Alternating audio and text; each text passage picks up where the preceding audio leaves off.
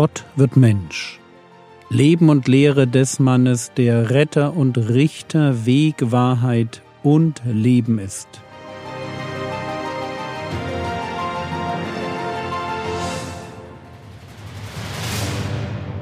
Episode 129 Ein Aussätziger wird geheilt. Ich habe das vor kurzem schon gesagt, dass Rettung in der Bibel immer aus Gnade durch Glauben zum Dienst ist.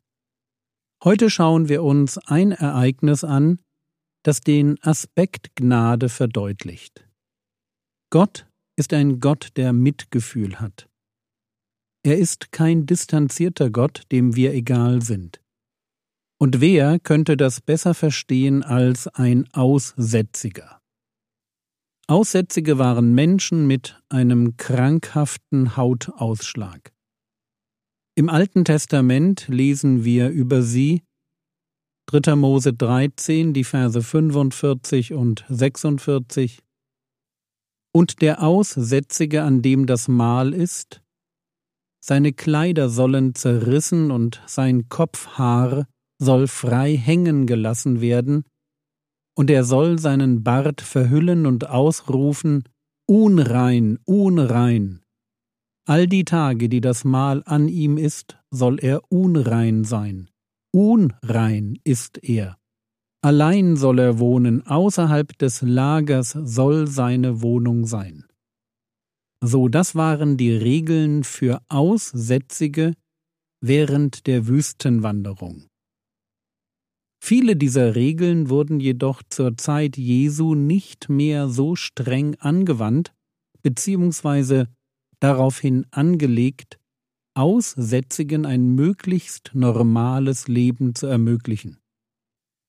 Was sie jedoch nicht durften, und das hat mit ihrer Unreinheit zu tun, sie durften nicht in Jerusalem und einigen anderen alten Städten wohnen.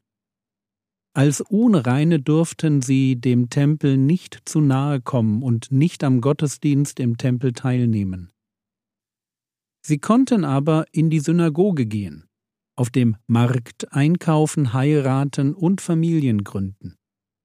Natürlich mussten sie als Aussätzige damit leben, dass man sie mied, sei es, weil man sich vor der Krankheit ekelte, den Aussatz als eine Strafe Gottes ansah oder sich nicht an ihnen verunreinigen wollte. Bequemlichkeit, Ängstlichkeit und Vorurteile gab es damals wie heute. Die Heilung eines Aussätzigen war in den Augen der Rabbis allerdings so schwer wie die Auferweckung eines Toten.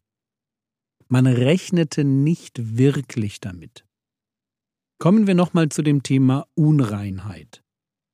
Die Unreinheit des Aussätzigen war eine rituelle. Es handelte sich dabei nicht um Sünde, sondern seine Krankheit war ein Bild für den Zustand des sündigen Menschen, der Gott nicht nahen darf. Der Aussätzige, der unrein, unrein rufen muss, der allein wohnen sollte und der durch Berührung seine Unreinheit übertragen konnte, der Aussätzige war eine Gegenstandslektion, die allen Menschen etwas von ihrer eigenen Unreinheit vor Augen malte. Die Aussätzigen in Israel, die nicht in den Tempel gehen durften, illustrierten den Sünder, den Gott nicht um sich haben wollte. Der Aussätzige selbst war kein Sünder, das dürfen wir nie vergessen, sondern er war ein Bild für den Sünder dafür, dass man Gott nicht einfach so begegnen kann, dass man rein sein muss und dass diese Reinheit für den Menschen nicht erreichbar ist. Und damit steht der Aussätzige auch für die Aussichtslosigkeit des Menschen, aus sich heraus irgendwie rein zu werden. Die Aussätzigen konnten sich in ihr Schicksal ergeben und auf Gottes Eingreifen hoffen, aber vielmehr war nicht möglich. Und gerade damit veranschaulichen sie durch ihr Schicksal den Zustand aller Menschen, die auch nicht mehr können, als darauf hoffen, dass Gott ihnen einen Retter schickt. Aber kommen wir zu unserer Geschichte. Markus 1, die Verse 40 bis 45. Und es kommt ein Aussätziger zu ihm, bittet ihn und kniet nieder und spricht zu ihm, Wenn du willst, kannst du mich reinigen. Und er war innerlich bewegt und streckte seine Hand aus, rührte ihn an und spricht zu ihm, Ich will, sei gereinigt. Und sogleich wich der Aussatz von ihm, und er war gereinigt. Und er bedrohte ihn und schickte ihn sogleich fort, und spricht zu ihm, Sieh zu, sage niemand etwas, sondern geh hin, zeige dich dem Priester und opfere für deine Reinigung, was Mose geboten hat, ihnen zu einem Zeugnis. Der aber ging weg und fing an, die Sache eifrig zu verkünden und auszubreiten, so dass er nicht mehr öffentlich in eine Stadt gehen konnte, sondern er war draußen an einsamen Orten und sie kamen von allen Seiten zu ihm. Lasst uns an dieser Stelle drei Dinge festhalten. Erstens. Zuerst einmal heißt es im Text, dass der Herr Jesus innerlich bewegt war. Auf der einen Seite haben wir schon festgestellt, dass sich der Messias nicht als Wundertäter versteht, sondern als Prediger. Er macht sich deshalb nicht aktiv auf die Suche nach Kranken, und heilt auch nicht so viele Kranke wie möglich. Auf der anderen Seite ist Gott ein mitfühlender Gott. Die Not von Menschen berührt ihn. Und wenn Menschen ihn um Hilfe bitten, dann hilft er gern. Soweit ich das sehe, schickt der Herr Jesus nie einen Kranken oder Besessenen weg. Und das, obwohl er natürlich weiß, dass viele von ihnen nicht zu ihm kommen, weil sie den Messias suchen, sondern nur auftauchen, weil sie gesund werden wollen. Der Herr Jesus weiß darum, dass eine Heilung von Menschen, denen es nur um ihre Gesundheit geht, zu nichts führt. Man könnte sogar fragen, ob weniger Leidensdruck nicht die Wahrscheinlichkeit verringert, dass sie sich später im Leben noch bekehren.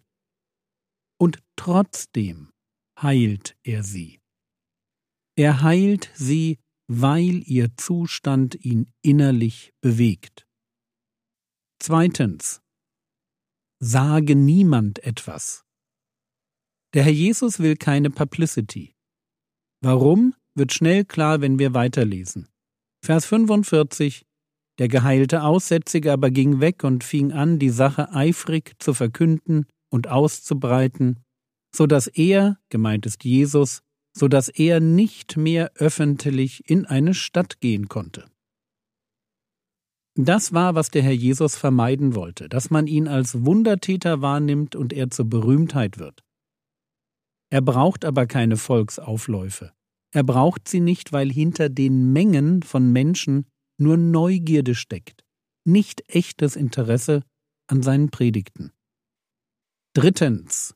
Vers 44. Geh hin, zeige dich dem Priester und opfere für deine Reinigung, was Mose geboten hat, ihnen zu einem Zeugnis. Der Herr Jesus hat ein Herz für Priester.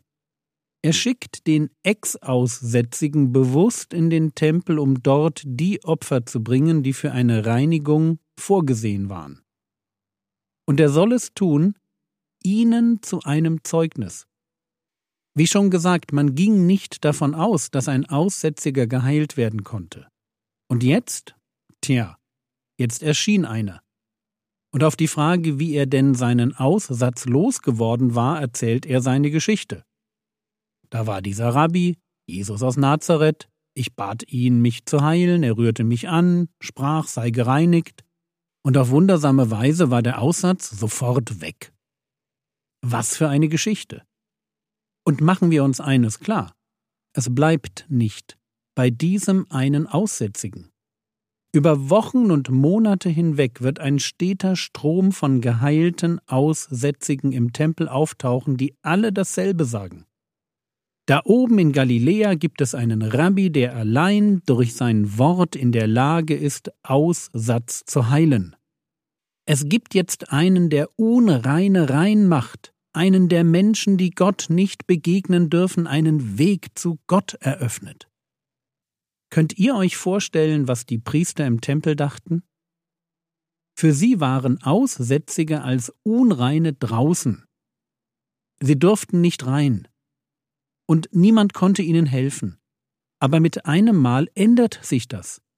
Die Aussätzigen werden rein, sie kommen in den Tempel, sie kommen, weil sie dürfen, weil einer sie geheilt hatte. Was für ein Zeichen. Was für ein Zeugnis für die Priester im Tempel. Was für ein klarer Hinweis darauf, dass Gott dabei war. Sündige Menschen im ganz großen Stil zu sich zu ziehen.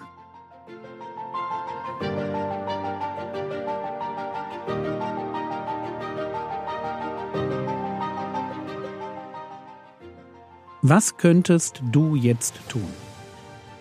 Du könntest dir überlegen, ob dich die Not anderer Menschen innerlich berührt, so wie bei dem Herrn Jesus, oder ob sie dich kalt lässt. Das war's für heute. Nächste Woche halte ich Vorträge in Rehe im Westerwald über das Hohelied und würde mich über dein Gebet freuen. Es gibt auch noch freie Plätze. Der Herr segne dich, erfahre seine Gnade, und lebe in seinem Frieden. Amen.